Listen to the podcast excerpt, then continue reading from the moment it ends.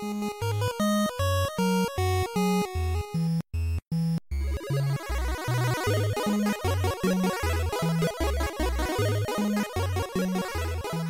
und herzlich willkommen zu Vollverbuggt mit dem Alex, Moin. dem Marc Guten Tag. und mir dem Falco.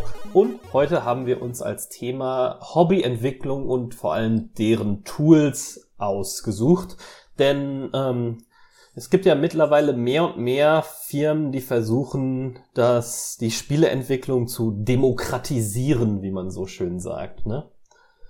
Ähm, habt ihr schon mal äh, ein bisschen mit, mit verschiedenen Game-Making-Tools rumgespielt? Erstmal so ganz allgemein, bevor wir zu den Tools so im Detail kommen.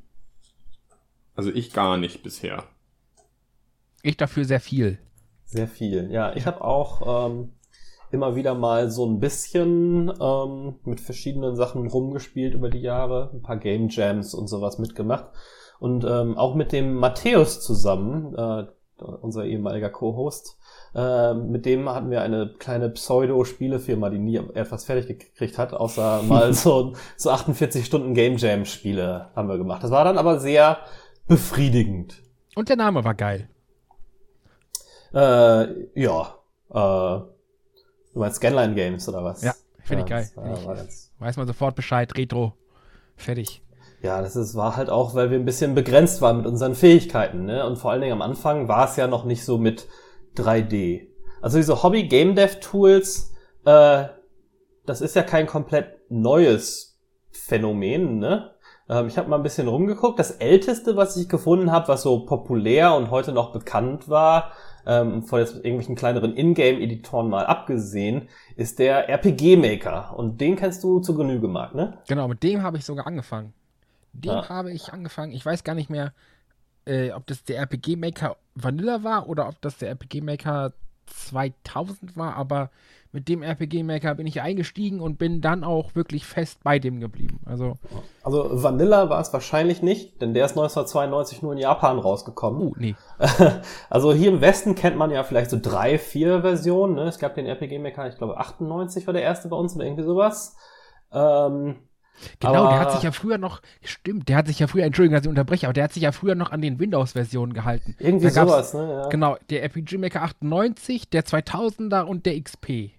Mm, ja, was XP? Also VX kann ich mich noch dran erinnern. Der ist relativ Ähm, neu. Ich glaube, der ist von 2015 oder so. Ja, MV ist die aktuelle Version, ne? Ja. Aber ich habe mal so ein bisschen. Hm? Ja? Äh, ja, es, also der, der äh, XV und dann gibt es noch den VX Ace und dann gibt es den MV. Also der es ist ein bisschen kompliziert, aber Genau, was mich besonders gefreut hat, ähm, äh, der, er- äh, der aller der allerersten, ähm, also mal so Vorgängerversionen ausgeschlossen, weil das hieß nicht immer RPG Maker, ist der äh, ist der RPG Tsukuro Dante 98. äh, das hat mich besonders gefreut. Nur in Japan. Dante war mal mein mein Online-Nickname vor einiger Zeit. Oh. Der Marc nennt mich manchmal heute noch.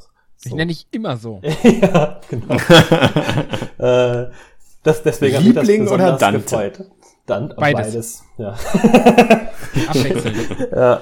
Aber ja, äh, 1992, aber bei uns so Ende der 90er kann ich mich dran erinnern, dass die ersten Leute diesen RPG-Maker hatten. Ich kann mich nicht dran erinnern, dass man den irgendwo offiziell kaufen konnte, bis zu dieser äh, VX-Version oder sowas. Ja, auf Steam Äh, gibt's die jetzt mittlerweile. Mittlerweile ja. Ja. Ne? Spiele-Tools auf Steam, das gab's, äh, damals ja gab's ja noch gar kein Steam, als wir angefangen haben, mit dem sag ich rumzuspielen. Ähm, und für Leute, die den nicht kennen, möchtest du den kurz mal umreißen? Äh, ja, gerne. Ähm, der RPG Maker, das ist so ein, das ist wirklich so ein richtiger, richtiger, richtiger Einstiegslevel-Noob-Editor. Damit kann man halt seine eigenen Spiele erstellen oder ähm, Programme, wenn man das so ein bisschen ummodelt, aber das ist egal. Ähm, am Ende ist es einfach nur ein Drag-and-Drop und Klick und Zieh. Editor. Also man kann wirklich mit wenigen Klicks kann man sein eigenes Spiel erstellen, man kann die Grafiken einbauen, man kann eigene Grafiken einfügen und ähm, im Prinzip kann man damit alles, was man mit einer ganz normalen Programmierumgebung auch könnte, nur halt alles sehr viel vereinfacht und schon vorprogrammiert von den Entwicklern und alles hat schon eine visuelle Oberfläche und ähm, das ist so ein bisschen, wer, wer, wer zum Beispiel C kennt, also die Programmiersprache C und wer Visual Basic von Windows kennt, beziehungsweise von Microsoft, der kann sich das so ein bisschen vorstellen. Ne? Also dieses? Visual Basic holt ja Ah. viel von diesen Programmierzeugs ins Visuelle rüber und du kannst deine Kästchen nehmen und die überall hinschieben. Und ähm, das Ach so, diese. Frontend-Editoren, die Genau, diese eine Zeit lang Frontend-Editor, gab. Ja, die ja, das hat ja nicht, ist ja nicht äh, unbedingt äh, Visual äh, Basic, das ist ja die Sprache dahinter. Ja, also es ist schon sehr Drag and Drop, ne? Du kannst äh, Abläufe bestimmen, so, du kannst quasi so kleine Skripte zusammenklicken, sagen, der Charakter geht drei Schritte nach rechts, dann erscheint eine Sprechblase mit dem Text drin und so weiter und kannst dir dann seine Story zusammenbauen. Es war, ist aber schon sehr auf RPGs abgezielt, ne? Also was es nur Was wirklich kommt denn da für kann- Spiele raus? Also gibt's irgendwie mal ein, ein? JRPGs. Also, ja, Ach es so. gab so mittelerfolgreiche ähm, Indie-Geschichten, die damit gemacht wurden. Also es sind fast ausschließlich JRPGs, denn dafür sind die Tools gemacht. Es kommt auch mit einer ganzen Reihe an Grafiken und so weiter schon vorgefertigt, äh, die man benutzen kann, aber man kann seine eigenen Sets dann auch da einbauen. Und ähm, da gibt's dann so Sachen wie, also es ist fast immer alles aus der Vogelperspektive, das unterstützt jetzt keine Physik zum Beispiel, also ein Sidescroller wäre ähm, relativ schwierig damit zu machen, ohne jetzt selber Mhm. zu coden. Ähm, Ja, aber alles, also, also im Prinzip ist es so eine, so eine Vorlage für Final Fantasy VI oder Secret Genau. of Mana, ne? So aus der ISO-Perspektive von oben hast du dann dein RPG so im Prinzip. So ja, Secret of Mana ist schon schwierig, glaube ich, weil Action-Kampfsysteme gibt es auch Spiele, die das damit gemacht haben, aber auch da musste dann selber gebaut Äh, werden. genau, also wenn du so ein Action-System haben willst, musst du es selber programmieren. Oder du nimmst dir ein Skript, da kommen wir später noch drauf. Oder du machst halt dein ganz normales rundenbasiertes RPG, wie man es vom Final Fantasy kennt, ne? Und äh, im Prinzip kann man so, so ein Final Fantasy 6 nachbauen mit diesem Mhm. RPG-Maker. Genau, genau. Okay. Und Über die Jahre wurden dann halt, ähm, wurde es immer komplexer, was man machen konnte, ein paar mehr Möglichkeiten. Also am Anfang waren zum Beispiel nur Kämpfe wie bei oh, Final Fantasy Mystic Quest als Beispiel, erinnert sich wahrscheinlich keiner, wo man so von unten nach oben kämpft. Ne? Also unten waren die eigenen Leute, oben die Gegner. Die Gegner-Sprites ist dann immer größer. Irgendwann wurde dann eingeführt, dass auch von links nach rechts gekämpft werden äh, konnte und sowas. Man konnte aber schon relativ früh immer eigene Skripte schreiben und das Ganze damit anpassen. Das lief in der Programmiersprache Ruby eine ganze Zeit lang und seit der letzten Version jetzt in JavaScript. Genau. Und das ist eigentlich das, was diese Tools so stark macht, finde ich. Ich nehme mal ganz kurz das Wort an mich. Ähm, also man braucht für dieses, für diesen, gerade für den RPG-Maker braucht man absolut null Erfahrung, was äh, Coding angeht. Ne? Also man muss nicht wissen, was C ist, man muss nicht wissen, was Variablen sind. Wenn man so ein bisschen ähm, versteht, was man klickt, nicht F- Verständnis vom Programmieren hat, wenn man versteht, was man klickt und ein bisschen mitdenkt, kann man sich wirklich sein eigenes Spiel oder wenigstens sein eigenes Story-driven äh, Charakter rumlaufen, so ein bisschen programmieren. Ähm, und das funktioniert eigentlich auch alles super gut und das ist wirklich, wie gesagt, alles visuell. Aber diese Skripte erlauben es dir, ähm, diesen Editor so zu verändern, dass du tief weitreichende Mechaniken in der Engine selbst verändern kannst. Und das ist halt das, was ähm, diesen RPG-Maker für mich so extrem stark macht, weil du durch diesen, im Prinzip sind diese Skripte so ein bisschen was wie Mods, ne? So, sagen wir mal, der Charakter kann in der Originalversion nur hoch, runter, rechts, links laufen und mit diesem Skript, den du im Prinzip in diesen Code rein äh, injectest, sage ich mal, der lässt dich auch schräg hoch, schräg runter und schräg links, schräg rechts und sowas laufen. Ne? Also so, es sind Modifizierungen, die das Spiel geiler machen, wo der Spieler das aber nicht merkt, dass es eigentlich eine Modifizierung ist. Und gerade durch diese Modifizierung kannst du dein Spiel so geil verändern. Ich habe zum Beispiel grundsätzlich bei mir immer ein Lichtsystem, äh, so ein Lichtskript am Laufen, das nichts anderes macht, außer Fenster und Türen zu beleuchten. Also da ist immer so ein Leuchteffekt da drum. Weil natürlich, wenn du irgendwo drin bist, sind, kommt von außen Licht rein. Also hast du da drin natürlich diesen Lichteffekt. Und Hm. äh, das, das ist zum Beispiel so mein geläufigstes Skript, was ich immer laufen habe. Es ist diese. Lichtmod, dass du überall an Fenstern und an Türen und so Licht hast, weil das einfach normal ist. Und es ist halt stimmungstragend. Aber Ja. Mhm. Das musste man davor immer noch einfach als Grafik irgendwie, aber, aber transparente Grafiken gingen ja am Anfang nicht. Das wurde dann irgendwann Ja. mal eingeführt. Das waren dann auch immer Modifikationen, die man noch nachdingsen musste. Und manche Leute haben sich halt ganz eigene Skripte für wirklich Action-Systeme und so geschrieben. Insgesamt fand ich ganz cool, weil der RPG-Maker mir viel darüber beigebracht hat, wie Spiele unter der Haube funktionieren. Zum Beispiel, wenn man die Levels gebaut hat, hatte man immer verschiedene Ebenen. Du hattest halt eine Hintergrundebene, eine Vordergrundebene und Sachen, die den Spieler blocken können oder nicht. Und so ein Baum waren dann zum Beispiel, und das war so ein, so ein Teilsystem, ne, so wie so, so Kacheln. Und ein Baum war dann zum Beispiel der untere, der Stamm, ähm, war dann halt eine, eine feste Kachel, durch die der Spieler nicht durchlaufen konnte. Und die oberen Teile des Baumes waren dann einfach Vordergrund. Kacheln. Und der RPG Maker erlaubte dann auch, die übereinander zu legen. Die hatten dann so Transparenten, dann konntest du den Hintergrund dadurch sehen. Das hat auch schon relativ früh so ein intelligentes System, dass wenn du irgendwie ähm, Wasser ähm, baust, ne, so einen kleinen See zum Beispiel, dass an den Rändern die andere äh, Textur dann nahtlos darin, darin übergeht. Da gab es dann so Sets, sogenannte Teilsets, äh, bei denen das so vorprogrammiert war, dass sie die Übergänge quasi mit drin hatten. Ja, genau. Ja, stimmt. Das hatte ich vergessen beim Erklären. Man hat nicht nur diese programmiererische Seite, sondern auch dieses, ähm, diesen Art-Style im Prinzip. Und da hast ja. du im Prinzip so ein, sowas wie äh, in Paint. Du hast deine verschiedenen Tools, womit du dann die Karte malst. Und ähm, das, das Tool an dich, äh, an sich gibt dir halt so ein paar Grafiken vor, die kannst du auswählen und dann kannst du zum Beispiel eine Wiese machen, darauf kannst du Bäume und Büsche und Vögel und Schmetterlinge setzen und so. Also das musst du alles selber zeichnen. Es ist aber halt alles, wie gesagt, nur in dieser ISO-Perspektive zu sehen und du hast nur insgesamt vier Ebenen, also in, in Photoshop oder GIMP würde das Ebenen heißen, du hast nur vier Ebenen, in denen du zeichnen kannst und darauf ist es halt beschränkt. Aber mhm. auch dieses, auch diese Grenzen sorgen halt dafür, dass es sehr einfach bleibt. Zum Beispiel kannst du äh, keine mehreren Bäume hintereinander setzen, wo der Spieler drin hängen bleiben könnte oder so. Sondern ja, du hast mh. diese eine Ebene, wo der Baum steht und der Spieler kann dann halt egal wie viele Bäume du hintereinander setzt, der Spieler kann immer dazwischen durch, weil die Game Engine das so umrechnet, dass zwischen den Bäumen immer ein Platz ist. Weißt du, wie ich das meine?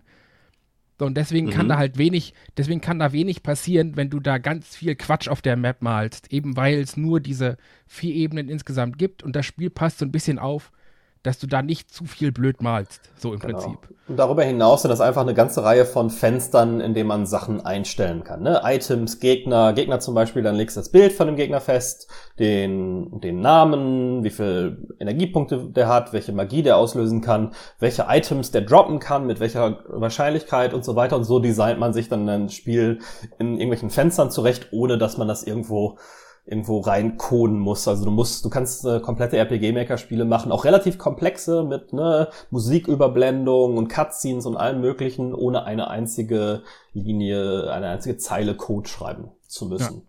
Ja. Ähm, das würde ich sagen, es ist bei den RPG-Maker-Sachen ähm, am weitesten verbreitet. Wir kommen gleich ja noch zu einem anderen Editor, dem Game Maker. Aber da äh, trauen sich die Leute relativ früh schon an irgendwelche Skripte ran. Und beim RPG Maker würde ich sagen, dass die meisten Leute es komplett ohne machen. Ähm, also es gibt ja auch Konsolenversionen des RPG Makers. Also seit dem Super Nintendo tatsächlich. Ähm, für die PlayStation 1 gab es eine Version, fast alle aber nur in Japan erschienen. Die Switch-Version soll jetzt die erste sein, die auch in den Westen kommt.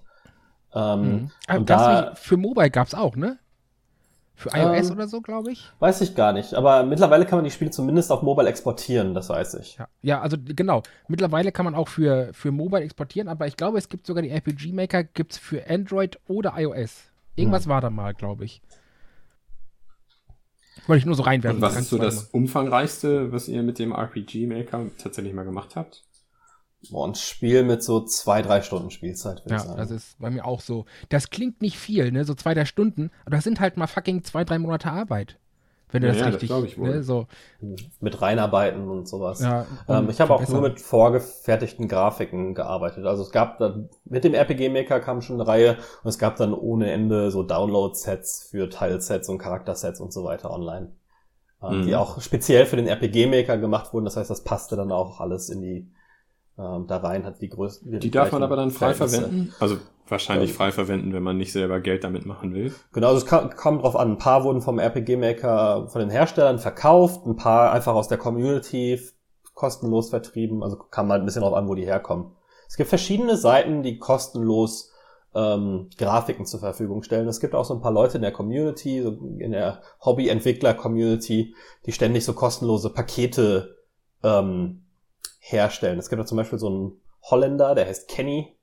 Äh, der hat mittlerweile auch so ein, so ein Office Space gemacht, in dem sich Leute spontan einmieten können. Und der macht immer so Paket, Riesenpakete mit, mit Spielegrafiken, Animationsphasen für Charaktere, Teilsets und so weiter, die jetzt in dem Fall nicht für RPG Maker, die er dann quasi für eine Pay What You Want Geschichte online zur Verfügung stellt. Ja, also um, man kriegt ganz viele RTS also ne, Runtime-Packages kriegt man sehr viel. Mm, Alles Animation, ja, genau. genau, Runtime-Packages, ja, genau. Ja. Äh, Animation, wie gesagt, ähm, Gesichter, also Bilder von den Gesichtern, von den Charakteren an sich, ähm, der Bilderbilder, also man braucht ja auch für, für, den, für den Start und fürs Game Over Screen gibt es noch Bilder und so. Also im Prinzip gibt es alles irgendwie, irgendwelche Sources, zum Beispiel Musik oder Soundeffekte, die kannst du ja, die sind ja ebenfalls äh, bei dem Maker mit dabei. Ne, also Musikstücke für Hintergrund und so. Und äh, mhm. du kriegst halt auch im Internet ohne Ende von diesen ähm, Soundeffekten und von den Musikeffekten und von Musikstücken und du kriegst Themes ohne Ende und und und. Also wer, wer, äh, wer was von sich hält, der macht entweder Grafiken selber oder er lässt sie erstellen oder er, er lädt sie wenigstens runter, nachdem er sie irgendwo gekauft hat. Aber diese, ähm, diese Asset-Dinger, wie heißen die noch? Falco hat da so ein geiles Wort für. Wenn man einfach das lässt, lässt was man hat. Ach.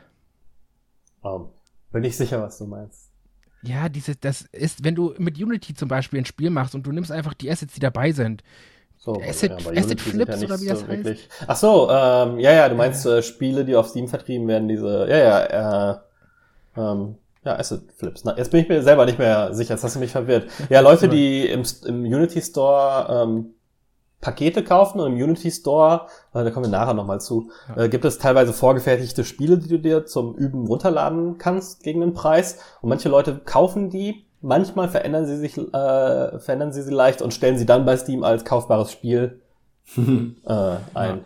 Ja. ja, und das, ist, das, das hast du beim RPG Maker halt nicht, weil du, wie gesagt, überall so viel Ressourcen herkriegen kannst, wenn du willst. Ja. Und ähm, das, ich, du ich hattest schon viele Spiele, die sich gleich aussehen, die das ja, Standardpaket oder so benutzen. Ja, aber das sind halt, ne, genau, das sind ja diese, Asset, diese Asset-Flipper, die sind halt doof. So, die mag ich nicht. Also deswegen sage ich ja, also man hat die Möglichkeit, alles auszutauschen an diesem Spiel, wenn man will.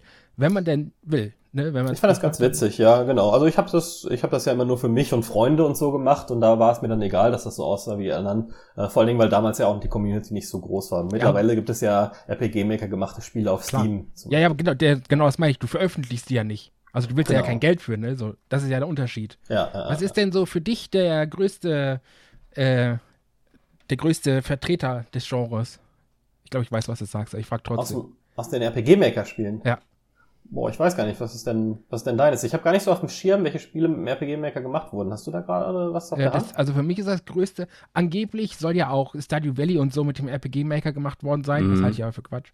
Äh, Vampire's Dawn ist für mich immer noch der größte Vertreter vom RPG Maker Games. Ah ja, daran so. kann ich mich erinnern. Ja, das war super, tatsächlich, ja. ja. Das ist so für mich der größte Vorzeige. Äh, Kandidat, finde ich so. Wenn man, wenn man von RPG Maker Games redet, dann muss man Vampire's Dawn erwähnen, weil das einfach so, das hat da so die Ära des RPG-Makers erhoben, finde ich. So, mittlerweile hm. ist es jetzt auch nicht mehr so geil und die Engine ist schon ein bisschen älter und so, man sieht es dem Spiel auch an. Aber das ist wie so ein Half-Life für First Person, weißt du? So, mhm. Empire's Dawn war so ein, so ein, Einmarsch. Das war das erste Mainstream ähm, erfolgreiche RPG-Maker-Spiel. Da, da, wo, womit ich auch auf diesen RPG-Maker aufmerksam wurde. Also, ne? Kann's, kann es sein, dass To the Moon auch mit dem RPG-Maker äh, ja. wurde? Ja. Das ist ja auch ein bisschen bekannter. Ja. Das ist auch Aufgrund der Story. Sehr bekannt, ja. Ja, ähm, ja Hat genau. Auch einen zweiten Teil bekommen jetzt, glaube ich. Ja, ja Hast du nicht einen zweiten Teil bekommen? Ja. Ich auch ja. nicht. So Adventure-Spiele ließen sich tatsächlich relativ einfach bauen, weil das ja quasi äh, RPGs mit ein paar rausgelassenen ähm, Features sind. Ne? Ja, du musst mhm, ja, du, du lässt nur die Kämpfe weg. So im Prinzip. Genau, ja. Äh, aber ist dann mit den Items und dann so abfragen, das äh, ist das Item im Inventar, konnte man äh, schon immer relativ gut machen. Ja. Aber für Leute, die es ein bisschen ähm, komplexer haben wollten oder auch andere Sachen bauen äh, wollten, gab es dann auch ja schon relativ früh, auch schon seit dem Jahr 1999, äh, den Game Maker. Das ist ja eher so dein Ding, ne?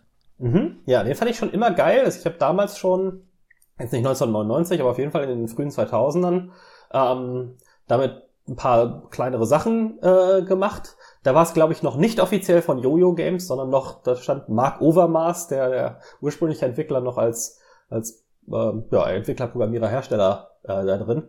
Äh, witziger Fun Fact, ähm, der, das euch jetzt wahrscheinlich nicht sagt, das ist in Delphi geschrieben. Ich hatte damals in der Schule noch Turbo Pascal, so eine veraltete Programmiersprache, die heute keiner mehr benutzt.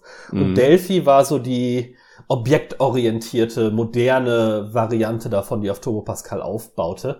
Äh, da hatte ich so ein paar Tools von. Ähm, war auch damals, als ich es benutzt habe, schon mega veraltet ähm, und hat dem RPG, äh, dem Game Makers äh, schon äh, immer Probleme gemacht, weil die das Probleme damit hatten, denen das Tool an sich auf einen, auf einen modernen Standpunkt zu bringen, äh, wenn es in so einer alten Technologie geschrieben wurde, die nicht mehr so super unterstützt wurde, für die es keine Updates mehr gab.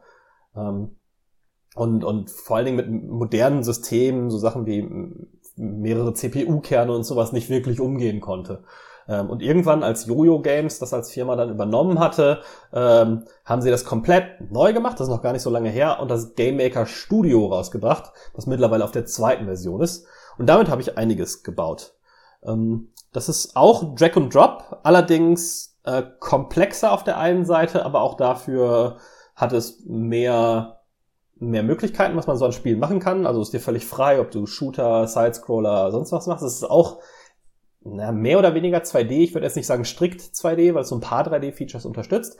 Aber im Prinzip ist es wie beim RPG-Maker, dass du dir die Sachen zusammenklickst und zusammenziehst.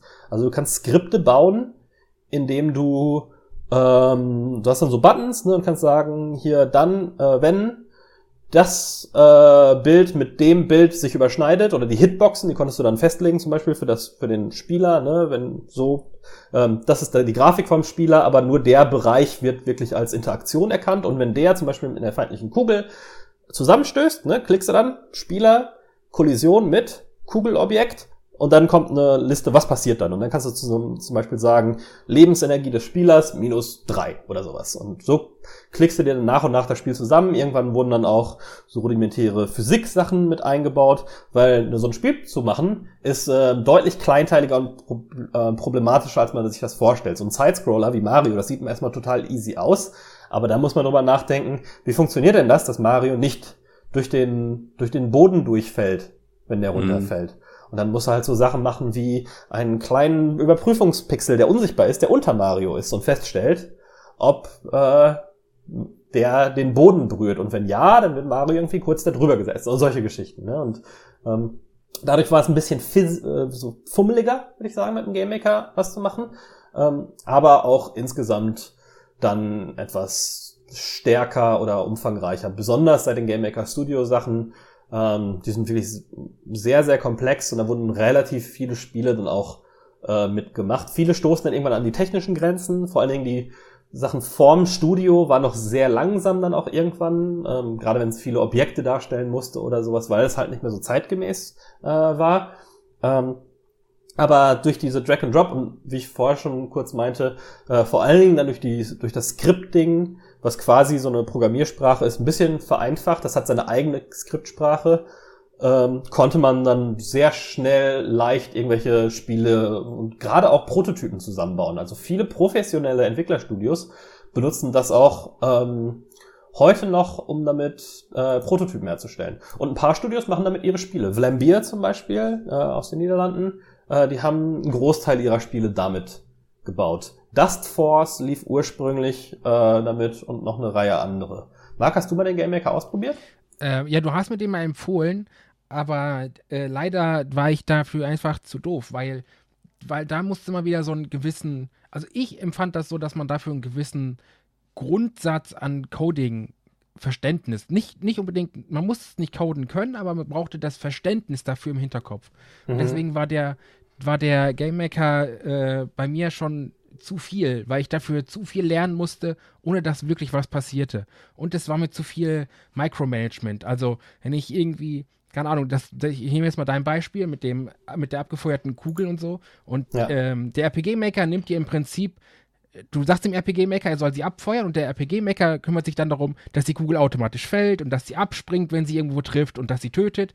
Und bei dem Game-Maker musst du das halt ja, alles selber machen. So ich jetzt einmal ganz kurz vorsichtig, muss ich die bremsen, nicht, dass die Leute den die falsche Vorstellung ähm, haben. So, nee, nee, also ich meine, ähm, es gibt halt keine Kugeln im RPG-Maker. Ja, ne? genau. Im RPG-Maker also, gibt es einen RPG-Angriff und der wird immer gleich ausgeführt, genau. dadurch, dass das Set so äh, begrenzt ist. Ja. ja, ja, also der RPG-Maker macht sehr viel für dich, ohne dass du wirklich programmieren musst und dass du mitdenken musst. So, er führt ja. im Prinzip viel für dich aus. Und das macht der Game Maker halt nicht.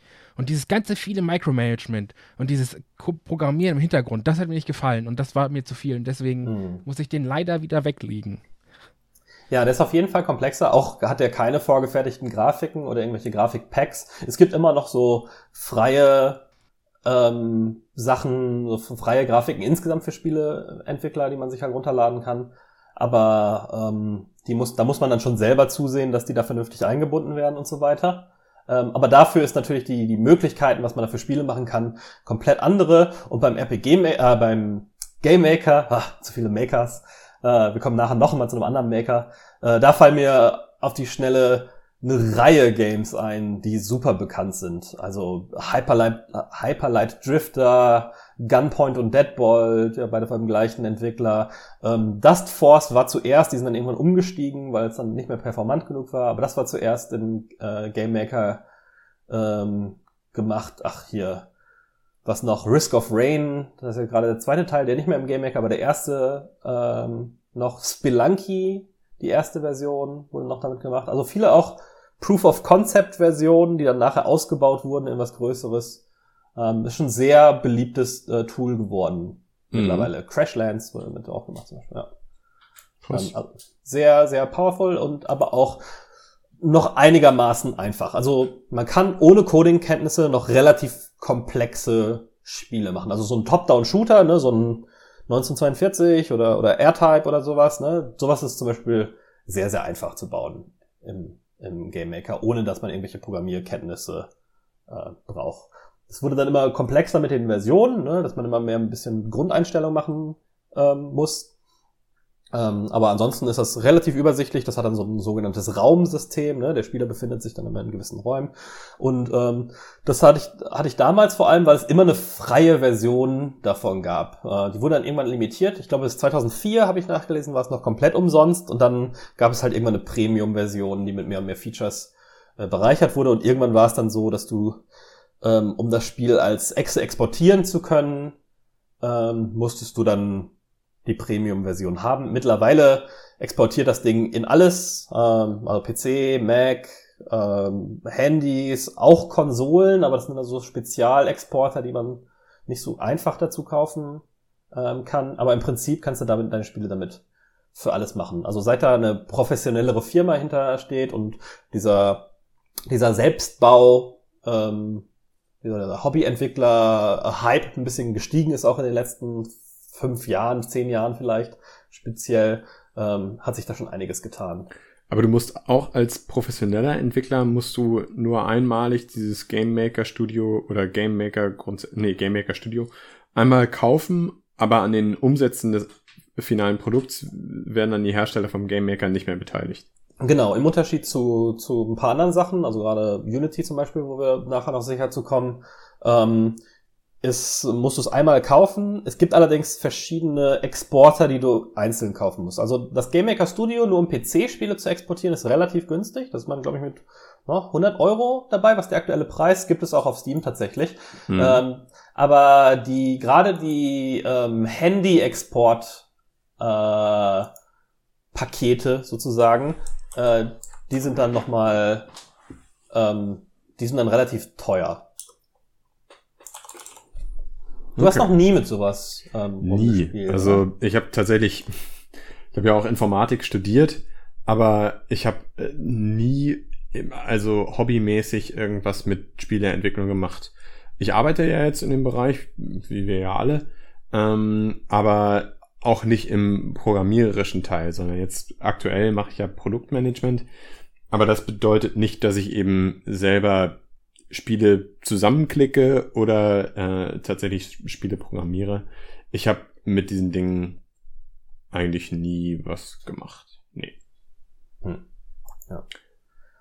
Ähm, Komisch. Ja. Gerade, gerade bei dem IT-Studium und Gamer und im Gaming-Bereich tätig, sollte man, ne, sollte, genau, man sollte eigentlich ja, davon ausgehen, dass du das eigentlich machst. So, aber Interesse, der Interesse halber mal ausprobiert zumindest. Ja. ja, ja, aber hat sich irgendwie nie ergeben und das Interesse war nie groß genug. Ich spiele total gerne Spiele. hm. Wobei, äh, das gibt's ja, ne? Ich habe auch äh, Freunde, die sagen, ähm, der Erik Simon hat es zum Beispiel mal gesagt, dass er total gerne Spiele macht, aber eigentlich nicht mehr so gerne spielt. Ah, auch interessant. Genau, andersrum. Also sind, sind andere Sachen, genau, es sind unterschiedliche, unterschiedliche Sachen. Bei mir ist es eigentlich immer die Frustration, dass ich keine Grafik hinkriege, wo es dann aufhört bei mir. Ne? Ja. Also aber, aber du hast doch auch, Entschuldigung, jetzt ich euch unterbreche, aber du hast doch, hast du nicht auch irgendwie so eine IT-Studium-Dings äh, hinter dir? Das Ich? Ist, ja, da war doch auch irgendwas. Ähm, also ich hatte Informatik in der Schule und habe damals, wie gesagt, in, in Turbo Pascal schon viel ähm, gemacht und dann auch hobbymäßig, weil es mir total Spaß gemacht hat in der Schule und dann auch zu Hause ein bisschen mal ein Textrollenspiel gemacht, ne? ähm, also auch total kurz dann, aber nur so ein System, das man konnte halt irgendwie aussuchen zwischen Magie und Abwehren und Angreifen und Trank trinken und sowas.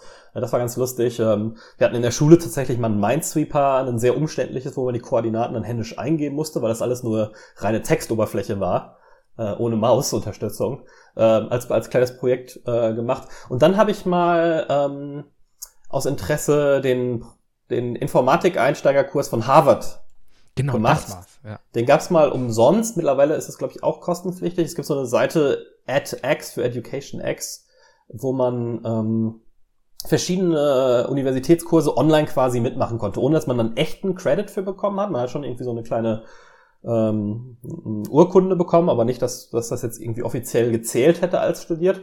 Aber da konnte ich quasi das erste Semester ähm, Informatik von Harvard mitmachen. Und das war total cool. Da habe ich total viel gelernt über gerade Programmierung in C, nachher Webentwicklung. Da habe ich dann eine kleine Webseite gebaut, in der man so eine Schacht, so, so, eine, so einen Briefschacht quasi spielen konnte, ne? wo man Zug gemacht hat, dann hat der andere eine Notification bekommen ähm, und konnte dann seinen Zug machen. Ich weiß noch, das wurde dann bei uns im Büro damals noch bei Gamigo äh, tatsächlich auch fleißig gespielt von ein paar Leuten. Ja, von mir zum Beispiel.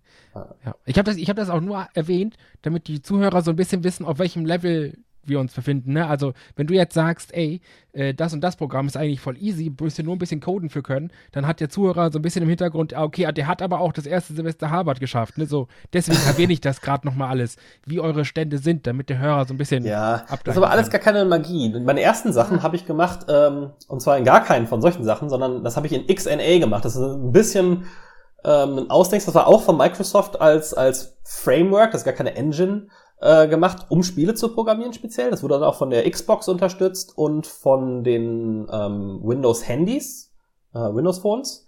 Ähm, und dann habe ich einfach einen Online, hatte Microsoft auf Deutsch einen C-Sharp Programmierungskurs und den habe ich dann gemacht. Der war so sieben Stunden lang oder sowas oder zehn.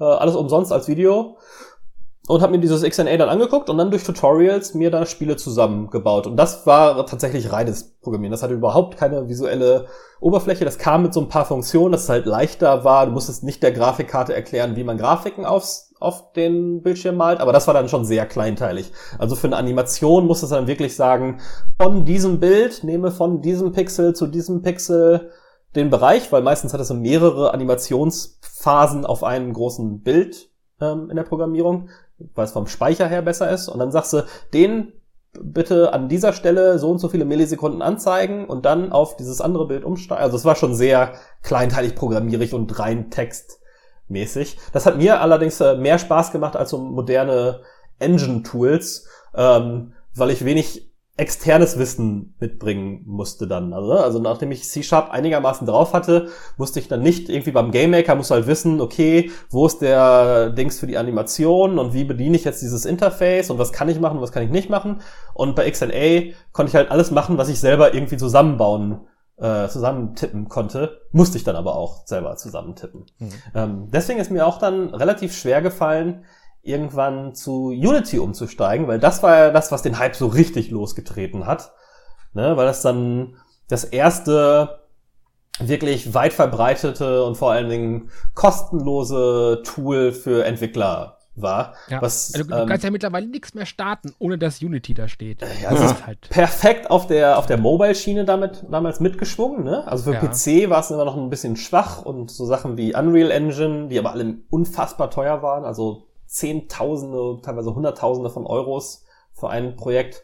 Ähm, und, und Unity ist auch auf der Mobile-Welle voll mitgeschwommen und irgendwann hat sich dann angeglichen, dass auch die, ähm, dass die PC-Sachen jetzt nicht unbedingt State of the Art AAA, aber schon sehr, sehr ordentliche Spiele ähm, waren. Ich habe ja immer so ein bisschen das Problem, ähm, es gibt, gab ja immer und es gibt auch teilweise immer noch dieses, oh, das ist ein Unity-Spiel. Ne? Gerade auf dem PC war das ja mal so eine, Mhm. mh, naja, so direkt so ein Negativ. Stigma. Das, das war so Ja, ein, ein ja, das war so ein Stigma, genau, Stempel, ja, ja, ja. fand ich. Ja, äh, das lag aber vor allen Dingen daran, dass erstens ähm, das Unity-Logo musst du am Anfang nur anzeigen, wenn du die kostenlose Version benutzt. Das heißt, alle Spiele, die äh, so halb professionell gemacht wurden, hatten dann das Logo vorweg. Und ähm, umso besser der Entwickler war, umso weniger fühlte es sich wie ein Unity-Spiel an. Das heißt, äh, bei den guten Unity-Spielen wusste man meistens nicht, dass es Unity-Spiele waren. Ne? Also es war so ein bisschen ein Problem von Unity am Anfang, dass besonders die schlechten Unity-Spiele dir immer damit ins Haus gefallen sind, dass es Unity-Spiele waren. Ja, genau, weil die, sie halt diese Acid-Flips waren. Genau, ja, die haben auch vor allem die Voreinstellungen gemacht, die hatten das Logo am Anfang, weil das Logo darfst du, durftest du dann nur ausblenden, wenn du eine gewisse Menge bezahlst. Mittlerweile ist es ja so, dass ähm, du kannst Unity komplett umsonst benutzen, bis dein Spiel 100.000 Dollar Umsatz gemacht hat. Mhm. Und dann musst du einen eine Prozent ähm, abgeben. Und das hat den, den Markt ja krass beeinflusst. Ne? Crytek ist dann mit der CryEngine auf ein ähnliches System umgestiegen. Die Unreal Engine ist mittlerweile auf einem ähnlichen System, was krasse Konkurrenz erzeugt hat in dem Markt. Ja. Ich habe auch damit drum gespielt, ein, zwei kleine Projekte gemacht. Das ist dann allerdings schon deutlich mehr Programmierung. Das ist so ein Mix aus beiden, würde ich sagen. Das ist so halb zwischen Game Maker und und reinem Programmieren, also muss die Skripte schon selbst schreiben. Ähm, war in C-Sharp, also der gleichen Sprache wie, wie das XNA von Microsoft damals. Das kam mir zugute. Aber alles hat halt schon vordefinierte Namen. Wenn du das Animationssystem halt nicht selber schreibst, musst du halt wissen, dass das Objekt irgendwie äh, bereits irgendwelche Untervariablen hat, die alle schon vorgefertigte Namen haben. Ne? So das, die Geschwindigkeit des Objekts hat einen Namen. ist beim GameMaker auch so, wenn es Skript ist. Aber dadurch, dass halt jemand anders das dir vorgibt, musst du halt lernen, wie die ganzen Sachen funktionieren. Ähm, und da ist es bei mir dann immer äh, ich wollte mir das immer so selbst erarbeiten und nicht ständig, ich, ich hänge nicht so gerne in irgendwelchen Dokumentationen und Wikis rum. Ich probiere das lieber alles aus oder habe ein, ein simples Set aus Tools, aus dem ich mir dann die komplexeren Sachen selber zusammenbauen kann. Das fand ich immer ganz schön. Ähm, und bei Unity jetzt irgendwie im Wiki rumzulesen, so wie hieß die Gravitationskraft nochmal, die auf den, das Objekt wirkt. Äh, das war mir dann immer zu, zu nervig. Ähm, aber ist natürlich ein total powerful so als Tool, ne? ähm, weil es, wie gesagt, von vielen professionellen, aber auch von vielen Hobbyentwicklern so zum Spaß eingesetzt wird. Und da äh, will ich gar nicht erst anfangen zu sagen, welche Spiele mit Unity ja. gemacht wurden. Das, das größte hast du das größte gerade im Kopf? Ähm, Oder eins der größten? Ich weiß gar nicht. Ähm, ich guck mal kurz nach. Hast du irgendeine Unity-Anekdote, die du erzählen kannst? Äh, ja, hatte ich. Und zwar ähm, wollte ich, da, da hat mich Lifeline, das ist so ein Mobile-Game, falls ihr es kennt. Das ist so ein Interactive Novel-Dingens, wo du ähm, so ein bisschen, also im Prinzip ist es eine Geschichte, da kannst du lesen, aber du gibst halt Antworten vor und je nachdem, wie du antwortest, ähm, entwickelt sich dann halt die Geschichte weiter. Und das, das, war halt für Mobile und das hat mich echt gepackt und ich fand das echt spannend und ähm, ich wollte das für einen Rechner machen. Aber das, mit mhm. dem RPG Maker geht das halt nicht und Game Maker Studio war so ein bisschen äh. Und dann habe ich ähm, äh, das war ein, das, das war ein Kickstarter früher, habe ich die, die unsere Office-Nachbarn gefragt, gibt's mir Soft? Äh, Grüße an die, falls sie zuhören. Habe ich, hab ich denen gesagt, hier, ich würde gerne das und das machen, ihr seid doch gerade Kickstarter. Nee, das sind, das sind drei junge Herren, wirklich sympathisch, wirklich nett, immer hilfsbereit. Also da kann man nicht meckern. Und die habe ich halt gefragt, hier, ich würde gerne so ein Lifeline-Rip-Off für mich machen, nur halt auf Windows, weil ich keinen Bock habe auf Mobile. Habt ihr eine Idee, mit welchem Programm ich das am besten machen kann? Haben die gesagt, was willst du denn genau machen? Habe ich gesagt, ja, einfach nur Text schrei schreiben, coolen Sound dahinter und den Text durchscrollen lassen und so ein bisschen äh, Multiple Choice für den Leser. So ganz easy, ganz einfach, muss nichts Großes sein. Und dann haben die drei gesagt, dann nimm Unity. Das ist super einfach, klappt, kannst du so mitmachen brauchst du keine große Kenntnisse, kannst du einfach so machen, ohne große Probleme. Ich sitze fünf Stunden an Unity und habe nicht eine Zeile hingeschrieben gekriegt, weil einfach alles viel zu kompliziert war. Ich konnte nicht mal als Text schweben lassen, noch sonst irgendwas. Und dann ja. bin ich, ein paar Tage später bin ich zu den hin und gesagt, das könnt ihr mal schön selber machen, von wegen Unity, ich gehe jetzt wieder nach Hause. Und dann bin ich wieder aus dem Büro rausgegangen, weil der, das ja. war so, ne? Also das ist ohne Programmierhintergrund tatsächlich nicht mehr. Ja, aber machen, das war auch halt dieses Lustige, so, die machen jahrelang, arbeiten die schon mit Unity Unity und der hatten halt nicht im Hinterkopf, dass ich halt so gar keine Hintergründe davon hatte, ne? Und ja, dann ja, ja. denken die halt, ja, hier, Unity ist voll easy, das, das erleichtert dir alles. Das, das kommt halt daher, dass die im Prinzip mit dem Programmieren aufgewachsen sind und für die ist es natürlich einfacher, Unity zu benutzen, weil die halt mit C aufgewachsen sind, so nach dem Motto, weißt du, so. Die haben noch von Grund auf alles gelernt und für die ist Unity dann natürlich total einfach. Aber für mich hat es halt einfach die Beine weggerissen, weil ich nach fünf Stunden immer noch keinen Text hatte. So, und, äh, ja. das war so mein erster und letzter äh, Versuch mit Unity. Aber trotzdem, ja. Credits an die drei sehr, sehr nette Herren, haben mir viel erklärt, es ist nur nichts hängen geblieben. Tut mir leid. Ich habe mittlerweile mal nachgeguckt, was es so für Spiele äh, gibt in Unity und da sind natürlich viele so Indie-Geschichten bei. Ne? Also Kerbal Space Program war eins der ersten richtig ja. großen, aber mittlerweile wird total viel Mainstream-Zeug. Also ich würde mal sagen, das erfolgreichste äh, Unity-Spiel wird wahrscheinlich ähm, äh, Hearthstone sein. Ach. Das ist in Unity gebaut. Ja, krass. Aber auch ähm, visuell anspruchsvolle Sachen, also ähm, Ukulele, ähm, Firewatch, Ah, okay. Eine ganze Reihe äh, größere Sachen. Äh, Shadow Legends hier von ähm, Mimimi aus, aus München. Äh, wurde auch damit gemacht. Shadow Tactics. Äh, Shadow Tactics. Ja. Habe ich Shadow Legends gesagt? Shadow Legends glaube ich auch. Äh, ja, also reihenweise jetzt nicht AAA-Spiele, aber aus diesem Double-A-Indie-Bereich. Naja, also ähm, wo ist da jetzt noch die Unterscheidung zwischen AAA und, und Double Ja. Also ich, einen, einen Hearthstone, einen Shadow Tactics, das sind doch schon, also die sind doch auch grafisch auf. Okay, gut, stimmt, Hearthstone. Ja, stimmt. Hm. Also ist jetzt halt kein, kein, also, ähm, weiß ich nicht. Call of Duty. Äh, Witcher 3 oder so. Ja. ja. Aber sie müssen sich schon, Bei Gwent ich, nicht, auch in nicht, Unity gemacht. Äh, nicht verstecken. Ja, das auf jeden Fall. Ja, würde ich auch sagen. Na, also ja. dieses Geschmäckle, äh, ich glaube, glaube auch, dass es dieses Geschmäckle am Anfang noch gab, so ein bisschen, aber dass das, also mittlerweile ist es eigentlich nicht mehr haltbar. Ja. Zumal du es auch viel, viel häufiger einfach nicht mehr, also, nicht mehr gesagt, weißt, man, nicht mehr. Genau, man weiß es nicht, man fühlt es nicht mehr. Also, ne, ähm, so Sachen wie ähm, Hollow Knight zum Beispiel zeigen, dass du genauso tightes Gameplay machen kannst oder Subnautica, dass du halt große offene Umgebungen damit machen kannst. Mhm. Ähm, ohne dass jetzt, ähm, dass, dass dieses Unity-Gefühl dabei aufkommt, dieses unfertige, ähm, ja. Äh, Life is Strange Before the Storm übrigens auch. Oh. Ah. Unity gebaut. Ja.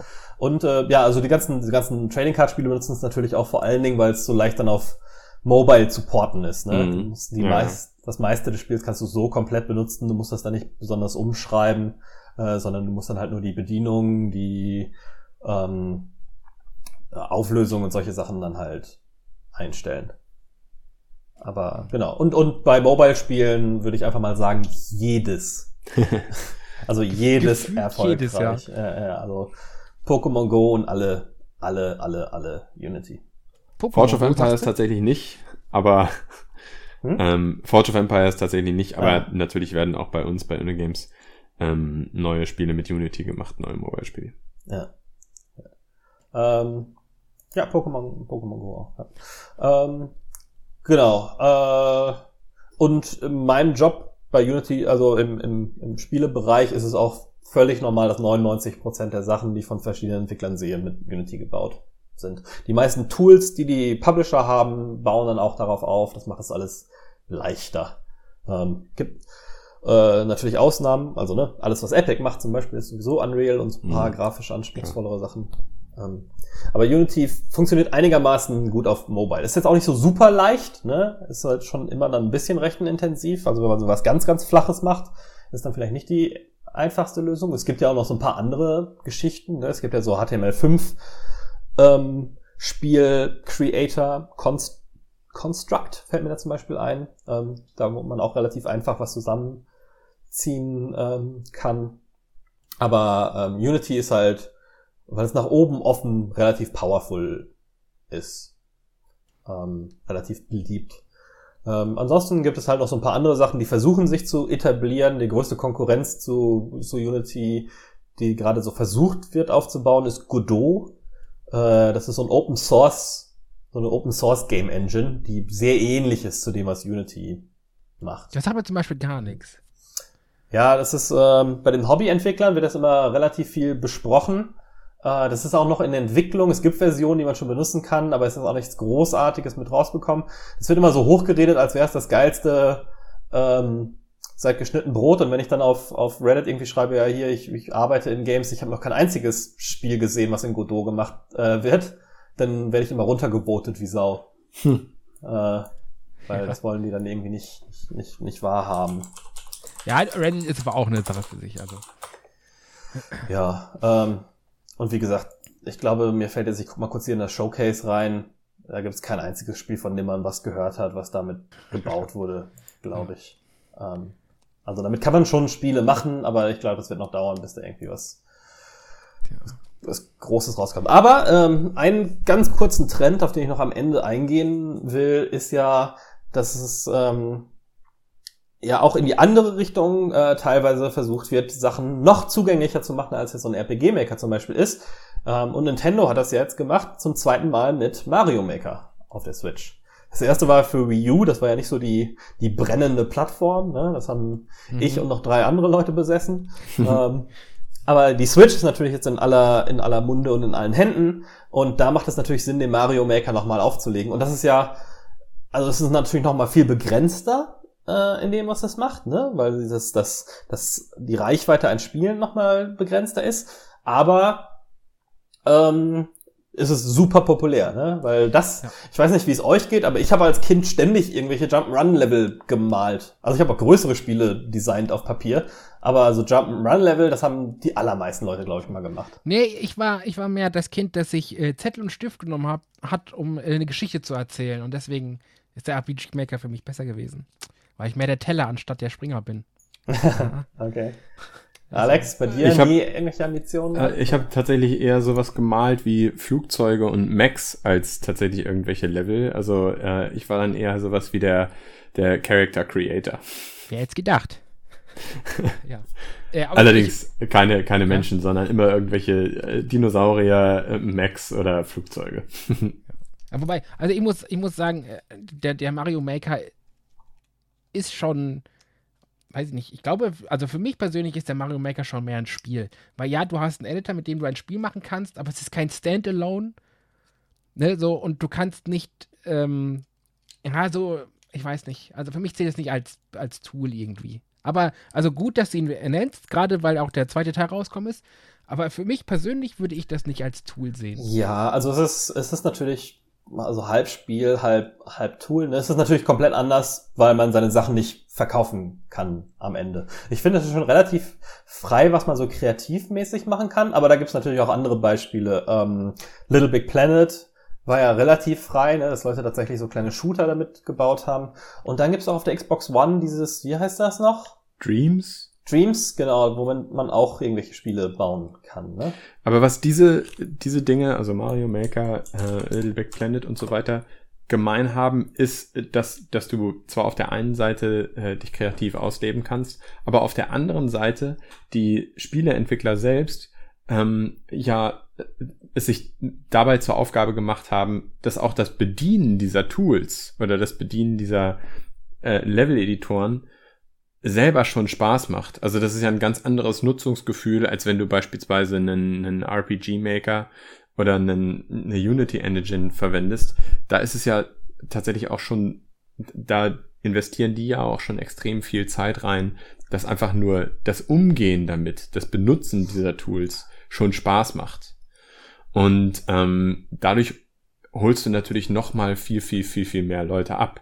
Also da, da wird beispielsweise macht, Spaß machen, würde ich sagen, ist, ist schon sehr subjektiv, ne? aber das ist zumindest mal von jedem ähm, ohne irgendwelche Vorbildung verständlich ist oder ohne größere Einarbeitung und dadurch sofort oder sehr viel schneller Spaß machen kann. Na, aber die haben doch sicherlich sowas wie, wie Hintergrundmusik oder wenn du auf den Knopf drückst, macht das irgendeinen lustigen Quietsch-Sound bei Mario Maker, oder? Oder wenn du irgendwas platzierst, ja. Ja, dann ja, wird eine kleine ah, okay. Melodie abgespielt.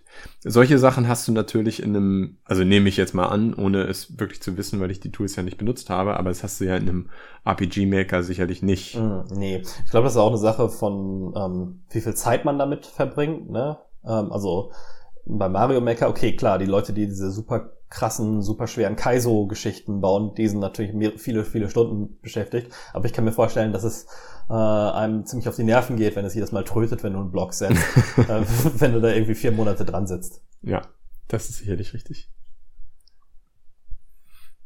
Naja, Ähm, was, was glaubt ihr denn, wie sich das weiterentwickeln wird? Wird es so Sachen wie, wie, wie Dreams oder auch Mario Maker, wenn wir davon noch mehr sehen? Glaubt ihr, dass Unity irgendwann nochmal so wirklich Konkurrenz bekommt, dass sich Godot dahin entwickelt? Godot ist übrigens Open Source und komplett umsonst, ne? Und ist deswegen irgendwie eine Alternative? Oder ähm, gibt es noch irgendwo eine Marktlücke, die ihr noch seht, die ihr glaubt, die noch gefüllt werden muss in dem Bereich? Äh, ich dachte eigentlich, wir machen noch den Unreal, die Unreal Engine, die ist ja so. auch verfügbar. Aber ja, aber die ist schon, also das ist ja dann reines 3D, ne? Also 2D ist da schon fast sehr umständlich. Ähm, da wird's dann, glaube ich, schon arg professionell. Aber klar, wenn du gerne noch kurz drüber reden möchtest. Nö, äh, so drüber reden jetzt nicht, aber nur wenigstens erwähnen, dass es halt auch die Unreal Engine als, als äh, Tool gibt, mhm. wo man halt mit der Unreal Engine seine eigenen Games machen kann. Also auch ja. von Grund auf, nicht vorgefertigt als Mod oder so. Das wollte ich nur erwähnen. Ja, also einfach ja. nur ne, Name Drop, fertig. Ähm, genau. was, was deine Fragen angeht, ich glaube, dass gerade diese Game Making Tools, solange sie wirklich einfach bleiben, wie jetzt zum Beispiel vielleicht für dich so ein Game Maker oder für mich so ein RPG Maker, ich glaube, die haben immer ihre Daseinsberechtigung und die sind auch immer gefragt. Ich glaube aber, dass es für die breite Masse nie interessant ist, weil es halt solche, solche Leute gibt. Das klingt jetzt voll äh, verurteilend, aber es gibt halt solche Leute wie Alex, die zwar Herz, Herz und Nieren aus Gaming haben, aber da kein, kein äh, Programmieren wollen, sondern die wollen einfach nur spielen. Mhm.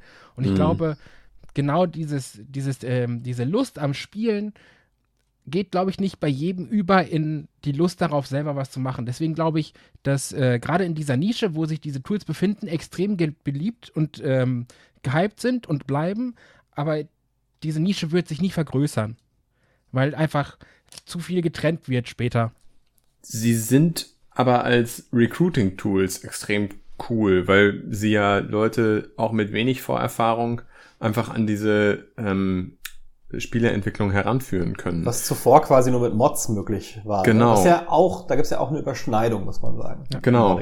Und deswegen, ich könnte mir vorstellen, mh, hm, ja, das ist ist und bleibt wahrscheinlich auch irgendwo eine Nische, aber ich könnte mir vorstellen, ähm, je stärker und stärker Spieleentwicklung als Mainstream-Job angenommen wird, desto, desto mehr versuchen auch, versuchen auch mehr Leute so ein kleines bisschen sich auszuprobieren mit eben solchen, solchen Tools, mit eben so einer Software. Deswegen könnte ich mir vorstellen, es bleibt vielleicht nicht gar so nischig, wie es zurzeit noch ist oder wie es vielleicht vor ein paar Jahren war. Aber es wird, also nicht jeder Gamer wird ein Spieleentwickler. Das ja. ist einfach auch klar. Ja. Also ähm, ich glaube, dass es sich auf jeden Fall noch ein bisschen vergrößern wird. Also ähm, dass mehr so Hobby, so Mittel-Hobby-Entwickler, das aber auch für den für den einfach Kreativen mehr gibt. Also Sachen wie Mario Maker haben ja den Vorteil, dass du eigentlich nur ein Designkopf sein musst. Ne? Das Problem, wenn du mit dem RPG Maker wenn du ein komplett eigenes Spiel machst, dann brauchst du halt äh, Du hast nicht nur Game Design, sondern auch Grafik und Sounds und teilweise noch Programmierfähigkeiten. Und das ist selten in einer Person vereint. Ähm, ansonsten sehe ich dann so, ein, so, ein, so eine Überlappung mit dem mit so Arts and Crafts Läden. Ne? Es gibt ja auch Leute, die sich irgendwie Ölfarben kaufen und dann zu Hause was malen, ohne jetzt Ambitionen zu haben, dass sie ihre Gemälde verkaufen äh, wollen. Einfach nur so aus Spaß. Ja, ohne das gelernt zu haben, vor allem auch. So, ja, ne? genau. Ja. Also am, am, Spaß, am kreativ tätig sein und was zu, zu erschaffen. Ähm, und ich glaube, deswegen wird es dafür immer so eine Lücke geben. Ähm, es gibt natürlich den, den Mod-Bereich, ne? Das ist, da haben wir in einer anderen Folge schon mal äh, ausführlich drüber gesprochen. Ähm, aber ich glaube, dass es immer diese verschiedenen Stufen geben wird. Vom auf professionell getrimmt, sowas wie Unity, auf Hobbyisten, die professionell vielleicht mal werden wollen, wie Game Maker, Sachen, die eher für Hobbyisten, die dann aber vielleicht irgendwann so weit gehen, dass sie das, was sie gebaut haben, dann so gut hinkriegen, dass es dann doch ähm, weit äh, weit äh, interessant ist, sowas wie RPG Maker. Ne? Also ich würde ja sagen, so in Unity ist der Prozentsatz der Sachen, die für für Umsatz gebaut werden, so am höchsten, dann Game Maker, dann RPG Maker und im Mario Maker macht natürlich keiner was, um damit irgendwie Geld zu machen. Mhm. Aber es gibt halt in Tools für diese verschiedenen Ebenen. Ähm, und es ist ja nicht ungewöhnlich, dass sich Leute von einem zum anderen hin entwickeln, was ich erstmal für die Branche cool, cool finde, weil man kann sich komplett ohne Vorwissen, nur mit Online-Tutorials von ein kleiner Junge spielt Mario Maker bis zu, äh, er macht sein erstes Unity-Spiel über verschiedene Stationen dahin arbeiten. So wie ähm, du es ja eigentlich gemacht hast. Also nicht komplett ausgelernt, aber du hast ja auch, wie gesagt, in der Schule angefangen, hast dann äh, ne, die verschiedenen Tools ausprobiert, mhm. hast dann so ein Semester mitgemacht. Also im Prinzip bist du ja so ein Vorzeigebild genau dafür. Naja, nur dass ich halt nie irgendwie mit einem Spiel ähm, dann Geld gemacht ja, haben. Es gibt ja Leute, die dann irgendwie einen, einen Hyper-Casual-Mobile-Game damit gebaut haben und auf einmal Millionäre sind. Das, ist das blieb bei dir leider aus, ja. aber du hast diesen Werdegang, den du gerade beschrieben hast, den hast du mitgemacht, du hast nur noch kein Geld verdient. So. Ja. Also, also ja, so, so, abwegig ist dieses Modell halt nicht, was du genannt hast, wollte ich damit nee, sagen. ist total gut, um, um Leute so zur Programmierung hinzuführen, ob jetzt äh, nur zum Spaß oder auch tatsächlich, ähm, um das zu professionalisieren. Und es gibt natürlich auch für Programmierung dazwischen ganz viel. Ne? Also gerade auch für Kinder gibt es ja so Sachen wie Scratch Scratch, um Programmieren zu lernen. Ähm, ja. Da, da, ist ja der, der, der äh, Raspberry Pi, ich, ich liebe dieses Teil, ich kann ihn nicht oft genug sagen. Wer äh, auch mal so spielerisch und kindisch in das Programmieren hineingucken möchte, der findet auf dem Raspberry Pi in der aktuellsten Version äh, 4, findet da ganz viele Tools, die gerade darauf gerichtet sind, gerade Kindern das Coden beizubringen auch vielleicht ja Python lernen.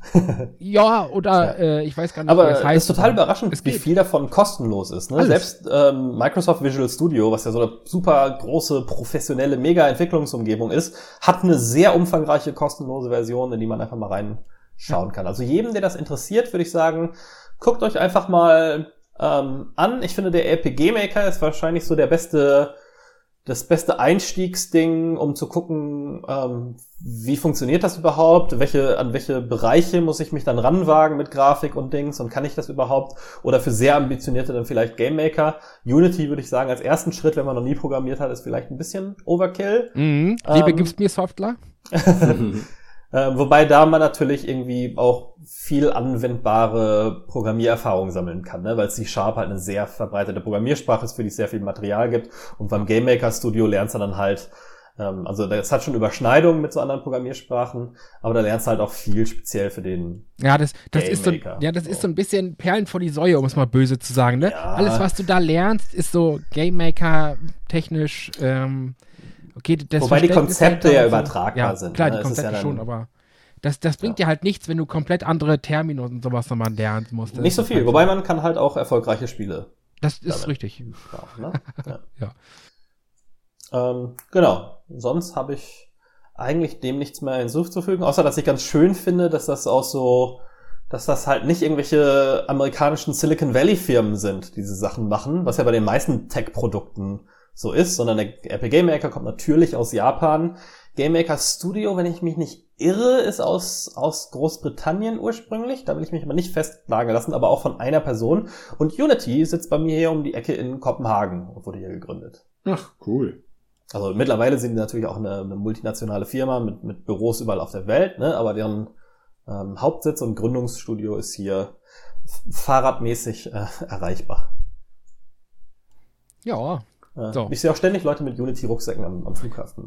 also das ist ein echt großer Arbeitgeber hier. Ne? Das ist, glaube ich, einer der größten Tech-Firmen. Das ist ja ein Riesenteil mittlerweile. Die haben ja, wen haben den, den ehemaligen EA-CEO zum Beispiel abgeworfen. Ne? Oh. Und solche Geschichten. Nicht schlecht, ja. ja. Ähm, also das ist ein Riesenbusiness geworden, aber wie gesagt, schwimmt natürlich sehr auf der Mobile-Welle mit. Also es war eine lange Zeit, hat es halt, wie du schon sagtest, dieses Stigma und ähm, noch nicht so verbreitet und als dann immer mehr Funktionen dazu kamen, 2D-Spiele auch einigermaßen unterstützt wurden und dann halt vor allem äh, die Mobile-Unterstützung kam und jeder irgendwie ein, Mobile-Game bauen wollte, ähm, dann hat es sich natürlich verbreitet wie ein Lauffeuer. Cool. Habt ihr sonst noch irgendwelche Anekdoten, interessante Sachen, ähm, dazu? Äh, nö, ich kann nur jedem raten, wer mal reingucken möchte, RPG Maker gibt es relativ kostengünstig auf Steam. Ist kein Freeware, kann ich jetzt schon mal sagen. Lohnt sich aber das Geld. Also wenn man wirklich weiß, okay, ich habe da Interesse dran und ich werde da ein paar Stunden dran sitzen, dann kann man sich ruhig mal für 20, 30 Euro den RPG Maker holen. Vielleicht auch die ältere Variante, die kostet dann nur 20 Euro oder so. Äh, ansonsten wirklich mal eventuell äh, Game Maker Studio reingucken. Aber ja, vor allem. Gibt's auch eine nicht, Testversion? Ja, gibt auch. Dran. Genau, kostenlose Testversion. Vor allem aber keine Angst haben und nicht arbeitsscheu sein. Das ist so mit bei diesen Tools gerade das Wichtigste. Wer arbeitsscheu ist und faul ist, sollte die Dinger vielleicht nicht anfassen, weil die ja. machen eine Menge Arbeit. Ja, also so RPG-Maker, da, ähm, das, das ist wenigstens nicht so runtergebrochen. Ja. Bei den anderen Sachen ist es dann schon sehr frimmelig. Wie gesagt, wenn du halt alles einstellen musst von wie schnell beschleunigt sich der Charakter, wie schnell kann er sein, wenn er auf seiner Höchstgeschwindigkeit ist und wie schnell wird er dann wieder langsamer und all solche Geschichten. Ne? Das ist ja, ähm, also es ist schon eine sehr frickelige Arbeit, mehr als man sich das so vorstellt beim, beim Spielebauen. Beim RPG-Maker ist ganz gut zum Einstieg, dass es halt äh, viel schon mit bringt. Ja, also hast in, in, in gut anderthalb Stunden hast du so ungefähr deine ersten zwei, drei Minuten Gameplay so. Ja, Wenn du, wenn du darauf abzielst, nur Gameplay zu haben und nicht. die haben dann auch immer gute Tutorials und so. Genau, ja. Das ist schon ganz nett. Ansonsten, ähm, ich habe mal ein RPG-Maker-Spiel gemacht ähm, für eine Ex-Freundin. Ah, Ähm, und ja, die hat sich gefreut. Also das war so quasi als mit als Anmache. Hatte Hat funktioniert. Anmachsprüche. Ja, das hatte, hatte fun funktioniert. weiß ich. Ich kenne sie ja. Ja. Also.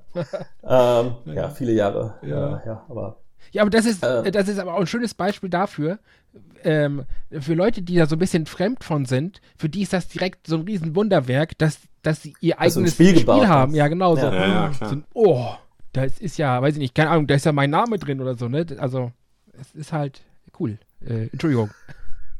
Das, das, äh, was ich noch am ehesten in der Richtung gemacht habe, ist, dass ich mal ähm, äh, hier Lektorat für die Anleitung von einem Brettspiel gemacht habe. Und in dem, in der Brettspieleanleitung Hm. bin ich jetzt auch namentlich erwähnt. Uh. cool. Ja. Das ist ja auch so, ne? Das haben ja auch viele sicher mal gemacht, so Brettspiel-Design. Ja, auf jeden Äh, Fall. so als, als Kind so ein Brettspiel gemalt und sich ausgedacht. Ähm, genau, ne? sollte man sich nicht scheuen, wenn man da mal Spaß dran hatte, das auch mal digital auszuprobieren. Cool, ansonsten würde ich sagen, machen wir hier äh, Schluss. Normalerweise reden wir über das, was wir gespielt haben, aber dadurch, dass wir durch, durch Krankheit und Reisen und all so ein Zeug, ist ja auch Sommer gerade, äh, nicht so viel aufnehmen konnten, sind das so viele Sachen und heute sind wir ein bisschen zeitlich äh, begrenzt und ich bin auch noch ein bisschen krank, äh, dass ich jetzt nicht noch eine Stunde über irgendwelche Sachen äh, quatschen kann, die wir gezockt haben, aber das sollten wir schleunigst nachreichen, um so ein bisschen das Sommerloch auch zu füllen. Ich glaube, das wird tatsächlich auch Stoff für eine ganze Folge. Also, Mindestens. Äh, ich habe hab alleine schon so viele Sachen, über die ich reden kann und reden möchte. Ähm, ich glaube, da machen wir nochmal eine neue Aufzeichnung zu. Ich, Wunderbar. ja, ich hätte zwar nur ein Spiel, aber okay. Okay. Äh, ja, können wir dann ausführlich. Äh, Ja, ich wollte gerade sagen, das verrate ich jetzt aber nicht. Dafür muss man Ja, genau. Sehr gut. Ansonsten, ähm, ja, wer, wer sich für die Mod-Szene interessiert, dann da in unsere alte Folge noch mal reinhören. Und es interessiert uns natürlich auch, ob ihr schon mal ein Spiel gebaut habt mit irgendeinem von diesen Tools. Irgendwelche Leute vielleicht aus unserem Netzwerk, die jetzt professionelle Spieleentwickler sind, die mal mit einem RPG-Maker oder sowas angefangen haben. Ähm, alle Anekdoten bitte irgendwie in die Kommentare auf Facebook und so weiter.